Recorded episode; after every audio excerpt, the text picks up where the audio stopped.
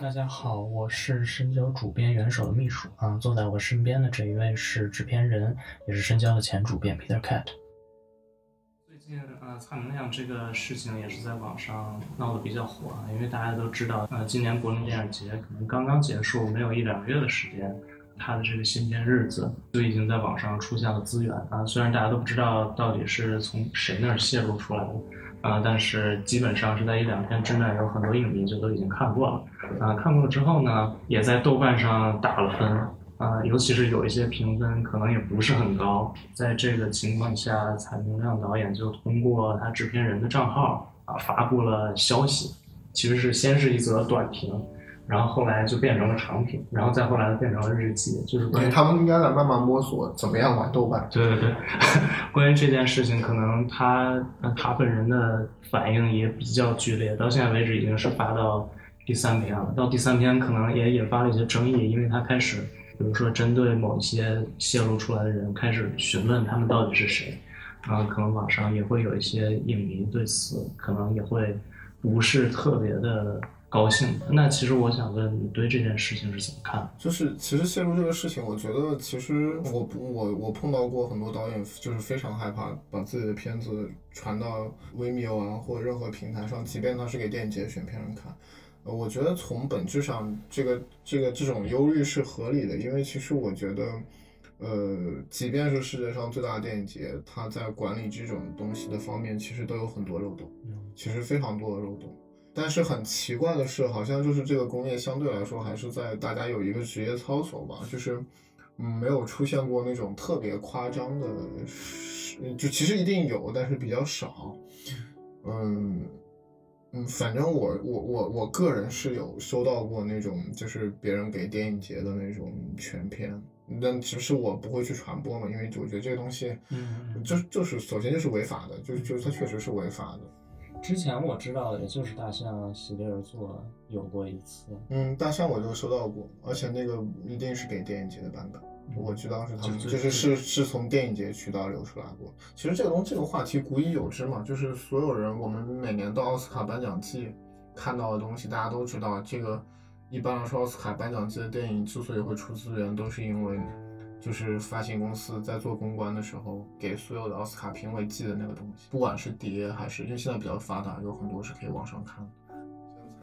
其实，在微博上凭一己之力已经捣毁过一些资源网站了。那我觉得在这个问题上，其实对于大陆的影迷就是一个比较纠结的状态，因为其实当时蔡明亮在捣毁资源网站的时候，其实就是跟网友有过激烈的交锋嘛。因为确实大家都知道，呃，中国国内这样的一个版权或者说是这样的一个审查制度里面，全世界最好的电影，特别是艺术电影是看不到的，等于是盗版养育了我们。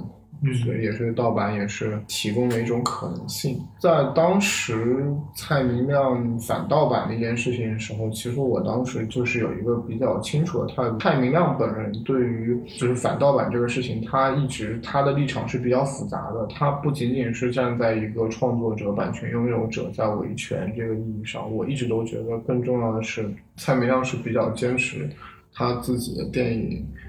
嗯，是需要在电影院，或者是需要在一个相对而言比较注意力专注的一个模式下被观看的，所以我觉得这个是一个核心。就像你刚才说到说，蔡明亮是比较在意他电影被评价的一个人，那么我觉得他在意的其实也不是说你给差评这个事，而是你是通过一个在他本人看来并不适合观看他电影的方式看了他的电影，然后打了差评。那他其实是在意这个事情，因为因为其实我觉得这个问题每次争论到最后，国内的影迷基本上会去质问蔡明亮。那你不让我看盗版，那你也不你不发蓝光，你首先你自己也不发蓝光，你的片子不发蓝光，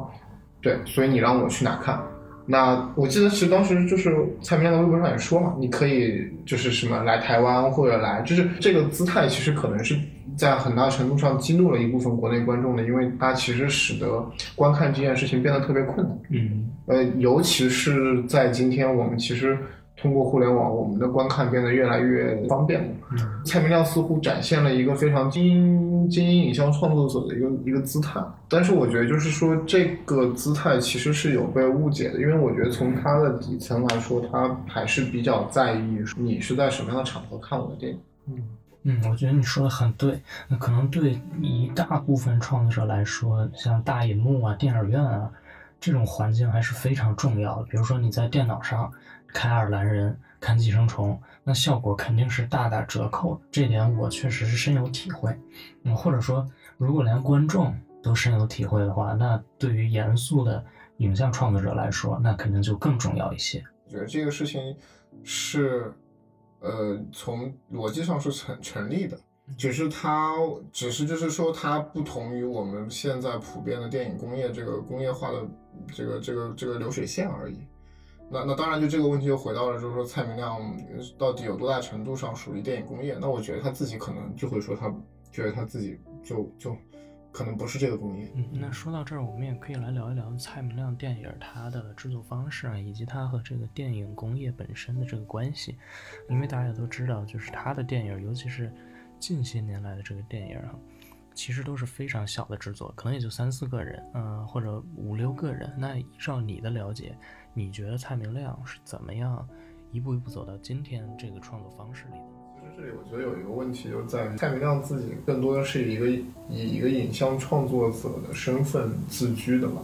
包括其实我在柏林对他那个访谈，他自己其实是非常想去去除对他所附加那种标签和定义。那么他对于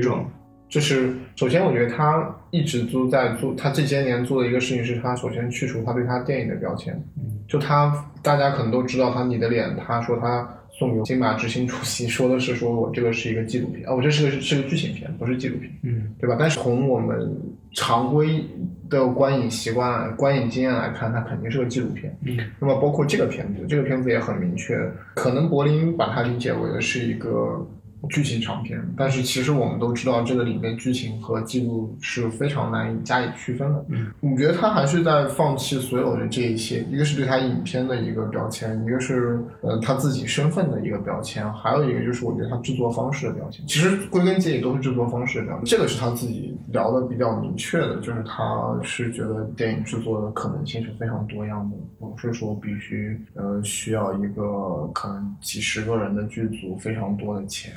非常好的设备，那完全不需要。嗯，但他也，我觉得他也确实这方面，我觉得他还是非常真诚的。他也不是说故作姿态的说，我就是要特别反工业，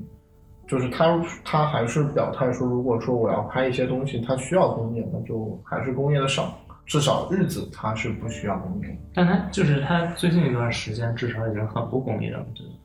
嗯，我觉得这个跟他，我觉得他还是有这方面的考虑。就是关于工业这个方向，他就他自己他是有表态啊，在那个访谈上就说他自己聊天里面他是说他是比较厌恶那个状态，因为他肯定是之前，就比如我们可以想象，比如说他在法国拍的脸，那么他是一个经历过，就是说我觉得相对来说文艺就是艺术片里面比较工业化的一个过程的人，那么他自己其实可能有这么一个，嗯，这这种就是一个情感的倾向性。我觉得，但是我觉得这里，我觉得就是可能对他而言也未必说是一个啊，这里面就有高低的区分。我觉得更多的是说内容匹配制作方式的问题，制作方式匹配内容的问题。让我比较惊讶的一点是在于，如此简单规模做出来的东西，我们看到它所最后呈现的那个质感，我觉得是完全不亚于他之前任何作品。嗯，我们刚才聊到了它的制作方式啊，和电影工业的关系啊等等啊。嗯，那聊到这儿呢，我觉得我们也有必要展开来说一说，你觉得，嗯，蔡明亮的电影比较吸引你的点是什么？比如说像这种就是完全静止的长镜头。以及非常长时间的重复动作，那你觉得这种东西它表达了什么？那我觉得这里面有个很重要的东西，是大家过于的期待，说说影像本身是一定要被赋予某种叙事或者被赋予某种意义的。当然，我这么说其实有点狡猾，就是我我我我我至始至终我非常反对一种理解方式，是把蔡明亮的电影，比如说看的跟很多观念艺术是类似的。我这个我之前已经说过很多次，我觉得就是。呃，蔡明亮电影跟安迪沃霍尔的那种帝国大厦没有任何的呃相通的地方，因为因为观念艺术在我看来，你是否去惊艳那个影像本身其实不重要，它只是为了获得一个观最后那个观念的一个过程。但是我觉得蔡明亮非常不同的地方在于，蔡明亮的影像，我觉得在我在我看来，首先完全是一个惊艳的影像，完全是一个情感性的影像。就像你说的，就是可能有很多镜头，你可能是真的在。不管是在视觉或者听觉上，你找不到任何可以依托的、我觉得有意义的，或者说是让你觉得有趣味的东西，那么它依然在那个地方，它到底是为什么？那我觉得一个比较弱的论证，我觉得它首先是说它是整个电影经验的一个结构的一部分。也许你当你特别是如果说你把这一段从整个电影里面拿掉，可能你在别的片段所获得的那个。经验、经验和趣味也许是不成立的，当然这是一个比较弱的论证，因为可能对我来说，好像日子里面不存在像你刚才说的那种还需要自我，就是这种我会产生这种怀疑和质询的时刻。嗯嗯呃，怀疑和质询可能每个人程度也都不一样。我觉得我其实是很少很少，因为那样的段落我也并不觉得没有意思。比如说，比如说最开始的时候，是不是那个呃那个老挝的那个男孩他在家里做饭，是不是有那么一？嗯，对我我很喜欢那个部分。嗯嗯嗯。呃，我我我这个问题，因为首先做做菜做饭那个部分，我很喜欢他的机位。嗯嗯，他给了一个，其实这个机位我觉得是一个有诱惑性的机位，因为它其实它放在一个位置很奇怪，你。几乎没有办法完整的看到，就是所谓人的动作和行为嘛。他他永远处于那种特别布列松的状态，因为你其实很多就是都是画外的，所以他其实给了很多暗示。他它意味着这个东西其实你有很多可以去联想的，这是有点狡猾的位置。但是我在就是因为你采访蔡明亮的那个那个我也看了。就是他其中是不是我我印象不是很深了，但我感觉他是不是说就是他的机位并没有特别的刻意的去摆。我个人对他这个回答是不太满意的，我倾向于并不那么信任大家他说这样的话。但是我觉得他会说这样的话，其实是出于首先我觉得他呃他可能真的是没有特别在意，嗯，但他这个没有特别在意在意的前提是在于他已经通过电影创作可能已经有三十年，嗯，就他有这个直觉。他通过直觉，呃，给你的那个位置本身，已经是一个在我们看来是一个可能非常妙或者非常好的选择。所以我觉得，就是这个他的那个所谓的我没有很刻意，我觉得是基于他曾经的所有的创作经验而言。所以我觉得这个话，你看你怎么理解吧。而且我觉得这里面还有个过程，就是在剪辑的过程里面，他其实一定把那些他会觉得不够有趣味或者不够有意思的东西已经去掉。所以他留下来的必然是一个我们已经看过，其实是一个比较精挑细选的啊，那是肯定。对他不是说他自己剪了很长时间，对你来说这种经验是完全可信的吗？就是因为对我来说，可能电影呃，当然它有很大程度上是直觉的，但是很大程度上还是理性。对啊，我觉得就是蔡明亮的目的很明确啊，他就是他并不他不是说他用一个电影来呈现电影各式各样的可能性，他的电影就在完成。电影的某个部分，嗯，但它的核心在于他把那个，比如说它要把那种日常生活里面那种很知觉性的东西、很情感性的东西要推到极致。嗯，你这个例子可能你的脸会更明确一点，就是说你那张脸给你看三十秒和给你看两分钟，嗯，你看到的东西是不一样的，就是说。但但我觉得脸和日子还是不一样，不是你的脸和日子还是不太一样。对，当然不太一样。但是我的意思就是说，比如说我们只就单纯去讲一个影像的逻辑嘛。那我觉得其实蔡明亮一个很核心的点在于，其实我们在日常生活里面，我们并没有真的在看，嗯，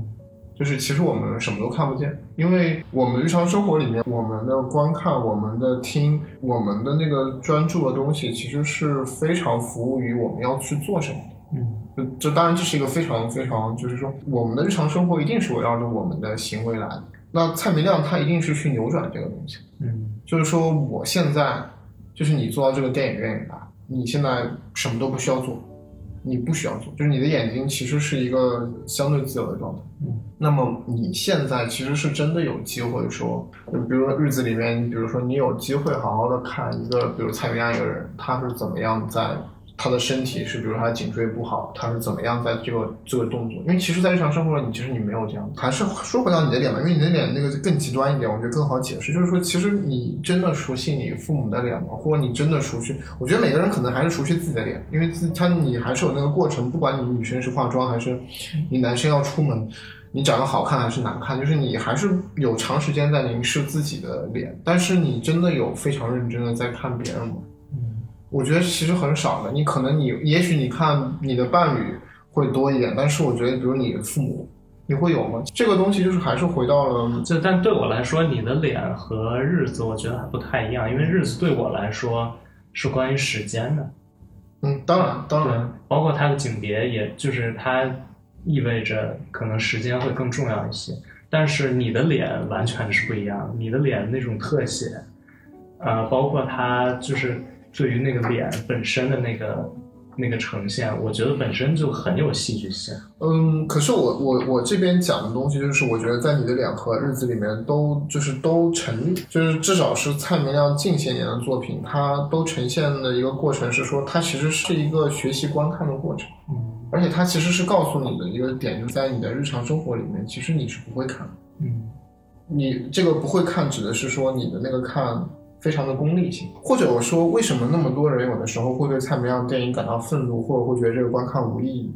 是因为你觉得凝视本身是无意义。嗯，就是我们已经非常习惯于说，我去看就一定是要不是你为了你做事情，要不就是你要看到某种戏剧性的东西。但如果说没有看到戏剧性的东西，或者是不你没有在做什么的时候，似乎连这个看对你都不成立了。但是蔡明亮的电影就是使得让这种所谓日常生活里不成立的目光，现在是我就是。强迫你成立，那么我觉得对于一部分观众来说，他很不接受这个东西。但是他的这个不接受，我觉得还是在于他之前观看经验的那种惯性，就是这里面需要做一个转换。但其实你放下这种价值判断的时候，就你可能会意识到说啊，其实蔡明亮给你看的东西里面，你还是有东西可以看。我非常坚持那个观观点，就是蔡明亮的蔡明亮的电影其实恰恰是反精英主义。因为什么是精英主义？我觉得你要去看安迪沃霍尔那个东西，并且从他作品中获得意义本身，那个是需要教育背景。嗯，但是我觉得蔡明亮他这些年的作品是不需要。嗯，就他其实是只要你是一个我们所谓的相对健全的人，他你有你你生下来具有就是比如观看和听的那个能力，他是没有门槛。但我觉得这也涉及到一个问题，就是呃现在。啊，就一方面，我们可能会说蔡明亮他是反精英主义，啊，但是另一方面，真的非精英能看懂他的电影，愿意看他的电影。我觉得你就是你的你的第一个问题是错误的。什么叫做就能不能看懂？我因为我觉得对于蔡明亮电影没有看不看懂这个问题。嗯。但是你第二个问题，那我觉得是有意义的，就是说愿不愿意看。那这个是我们都必然承认的，就是。就是事实层面上，蔡明亮一定是一个精英影迷才看的东西。嗯，那就这个问题就回到了为什么一般而且只有而且只有非常非常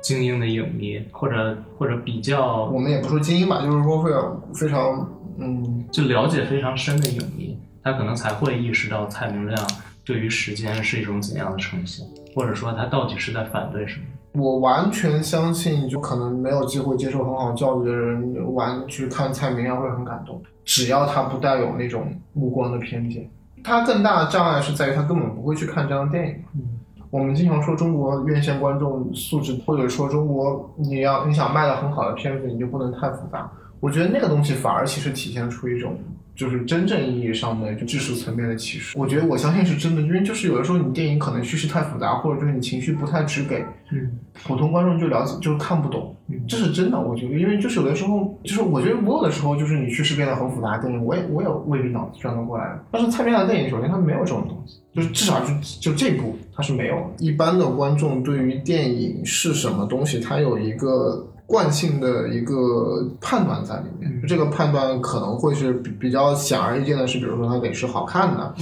它得是一些很好看的人演的，它得是有故事的，那那至少好像蔡明亮的电影都不符合这一些，所以其实设置门槛的是这些东西，是是我们的偏见。那你要说，因为你如果你从这个层面上来说，首先蔡明亮，呃，就是要去。自己都不发蓝光，然后又不允许大家看这个，不允许大家看那个，就他自己人为已经在给他自己的片子设置门槛。对，我所以我觉得对我这个没有意义。对，我觉得这就是他精英的那个方面，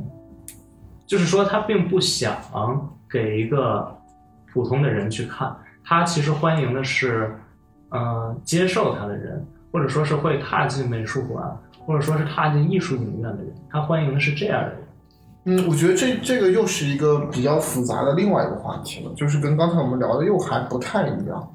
嗯，我觉得如果你泛泛的去问蔡明亮，你你愿不愿意让一个大妈大伯看？我觉得他一定不是这么一个回答。就我指的是真诚，他很真诚的，也不是你这么一个回答。嗯，因为他必然跟我可能有一样的信念，是觉得这这些大伯大妈可能是 OK 的。就他，比如他你在连里面街上拍的人看。嗯，我觉得你这个又就是，就还是回到了一个观影模式，他只是希望他的作品以最正确和，就他那个，我觉得他你不应该称之为精英，他是以最苛，他对他的观看他片子拥有一个最非常苛刻的苛刻的要求，他对观影模式有很苛刻的要求，是这种苛刻导致了他的电影变相的，至少在这个层面变得。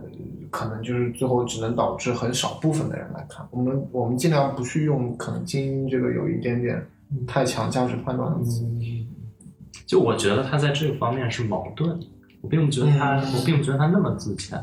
但就是这也得分作品而论啊。比如说，我觉得我的脸，就是我觉得你很，我觉得你很难讨论这个问题的一个很大的因素是在于。就是我们当下的那个电影院的制度，包括所有的那个观看模式，已经决定了他的电影是在一个很对立的面上。就是我们完全可以设想一个世界，那个世界上所有人都看蔡明，蔡明亮是主流。